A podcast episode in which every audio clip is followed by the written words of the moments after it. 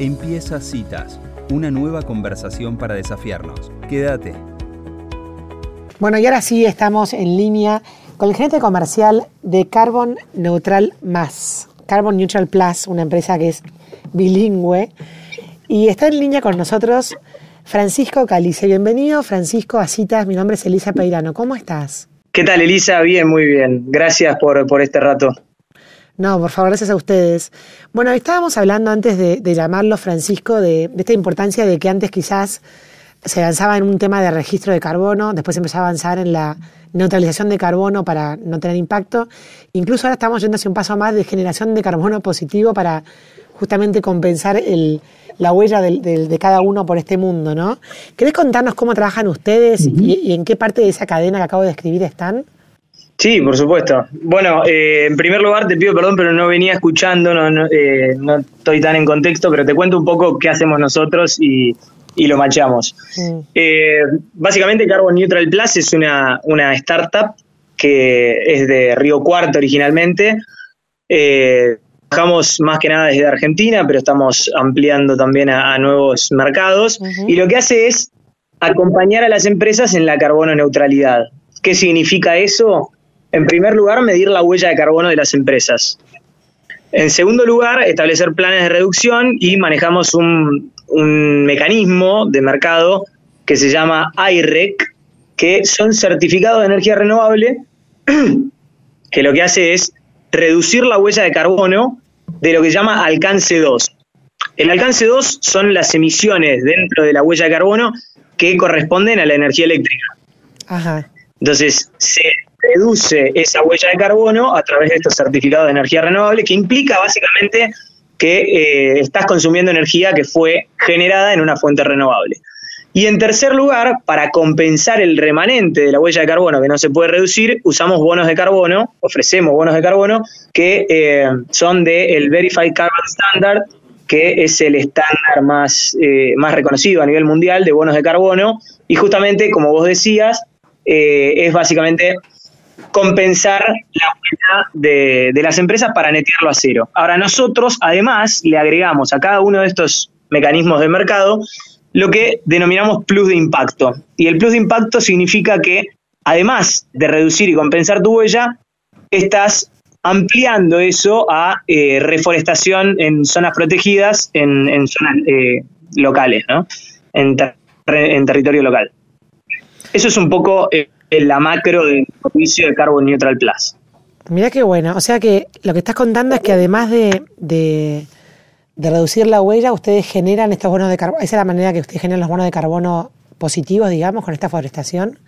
Sí. En realidad, eh, nosotros no, estamos generando bonos de carbono, nosotros somos un, un paso eh, dentro del eslabón final de la cadena de los bonos de carbono. Los bonos de carbono se generan a través de desarrolladores de, proyectos, ah, los desarrolladores pasan por una etapa de consultoría para llegar a la certificación con este estándar. Nosotros, una vez que el bono... No, no, no, no, eso lo hacen consultoras. Y una vez que el bono está certificado, nosotros dentro del mercado de carbono lo, lo, compramos, nos estoqueamos de bonos de carbono y tenemos fronting con las empresas que quieren compensar su huella. Hay una falta de conexión muy grande entre los desarrolladores de los bonos de carbono y los clientes finales que usan esos bonos de carbono para su propia huella. Eso es un poco lo que hace Carbon Neutral Plus, un intermediario de, las dos puntas, ¿no? Ah, mira vos. O sea que en el fondo eh, ustedes están como ahí como tratando de conectar oferta con demanda de lo que, de lo que la necesiten. Exactamente. Y le agregamos, eso sí, los, la reforestación, pero eso es un plus, no es parte de la compensación de la huella de carbono. Y eso sí lo hacemos nosotros en conjunto con ONGs, con las que tenemos una, alianza estratégica, que son Asociación Amigos de la Patagonia y, Seamos Bosques, y es, ellas sí hacen una plantación eh, por fuera de la certificación que cuenta como un plus, no, no es una compensación de la huella de carbono, sino que ahí es donde decimos que es carbono positivo porque eh, además de compensar la huella, están generando nuevos sumideros de carbono a través de la reforestación. Claro, está buenísimo. Ahora, Francisco, vos hablabas de, de Verify Carbon Standard como una de las verificadoras más importantes del mundo. ¿Te parece que se va hacia una globalización en este criterio de que todo el mundo va a medirlo de la misma manera?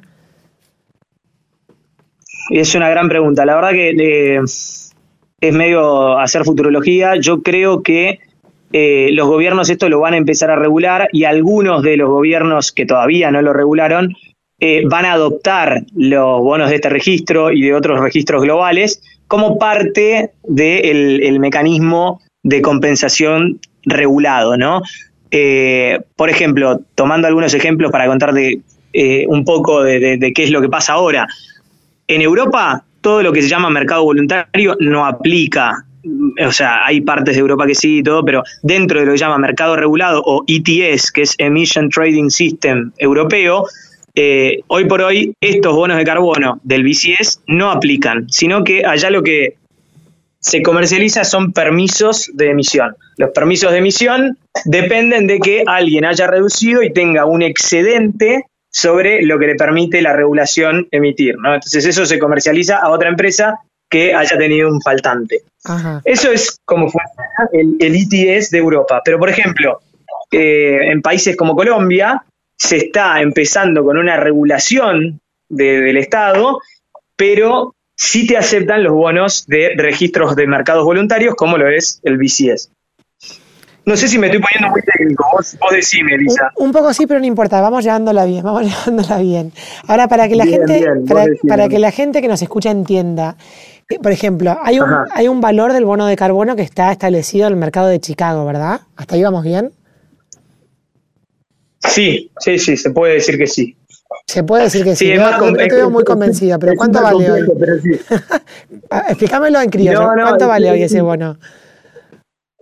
Mirá, eh, es súper volátil, el precio cambia día a día eh, y tenés muchísima variación dependiendo del bono de carbono asociado a cada proyecto. Entonces, un proyecto, por ejemplo, de reforestación, tiene un bono de carbono asociado que vale hoy por hoy eh, entre 15 y 20 dólares por tonelada de dióxido de carbono absorbida. Ahora, no tiene nada que ver con un proyecto de eficiencia energética que en vez de remover el dióxido de carbono de la atmósfera, lo que hace es evitar que se genere, ¿no? Eso se llama emisiones evitadas. Cuando se emite un bono de carbono por una tonelada de ese tipo de proyectos, son mucho más baratos que los proyectos de reforestación que se llaman soluciones basadas en la naturaleza. Y ahí estamos hablando de un precio alrededor de 10 dólares, un poco menos, un poco más. Bien, ¿y, un ¿y vos crees que hay como un mercado para el agro para justamente esta emisión de bonos? Estoy hablando de pastura regenerativa, de, producción orgánica, de regeneración de los suelos.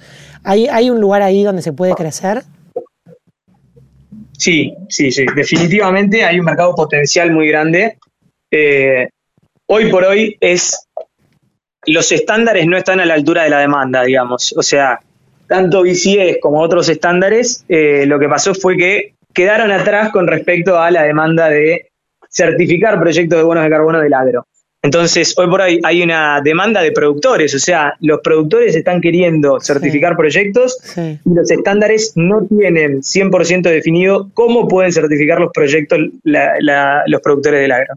Entonces, hay, hay un, un issue, pero definitivamente viendo la demanda de los productores, va a haber algún estándar, se va a adaptar eh, y eso es un mercado potencial gigante. Obviamente implica buenas prácticas, eh, no todos los productores son, eh, son emisores, pero hay gran parte que sí, de, gases de efecto invernadero. Entonces, por más que sea extensivo y todo, no siempre dan lo que parece, ¿no?